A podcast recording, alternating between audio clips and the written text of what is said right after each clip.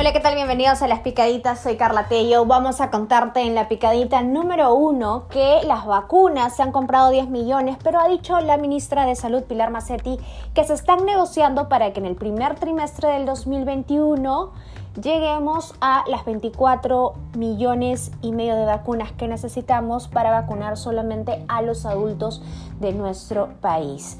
Van a llegar a finales de diciembre el primer lote de 500 mil por parte de Pfizer, 250 mil van a ser para prueba, para ver qué onda, cómo se refrigeran, si los laboratorios pueden ayudar por el tiempo, etcétera, etcétera. Y las otras 250 mil sí van a ser aplicadas, imagino, a la primera línea de batalla.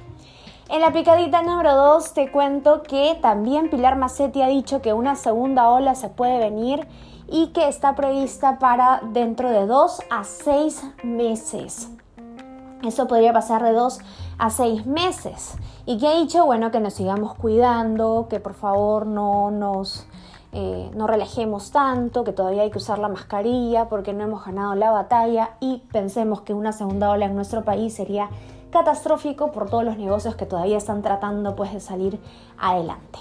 Así que no nos conviene para nada atentos con, las, con la segunda ola, aunque el doctor Cárcamo del grupo Perspectiva ha dicho que lo más probable es que en algunos puntos de nuestro país ya exista la inmunidad de rebaño, pero igual no podemos bajar la guardia.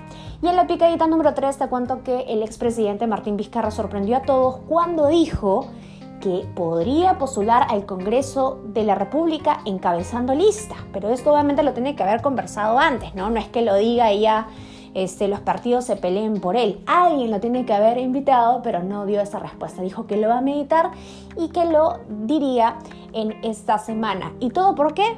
Por el fallo del Tribunal Constitucional. Así que dice que va a llegar al Congreso para eliminar la inmunidad parlamentaria y para cambiar la Constitución.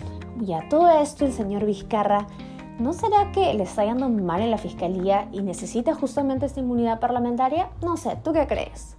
Espero tus comentarios. Estas fueron las picaditas, si te gustó comparte. Chao.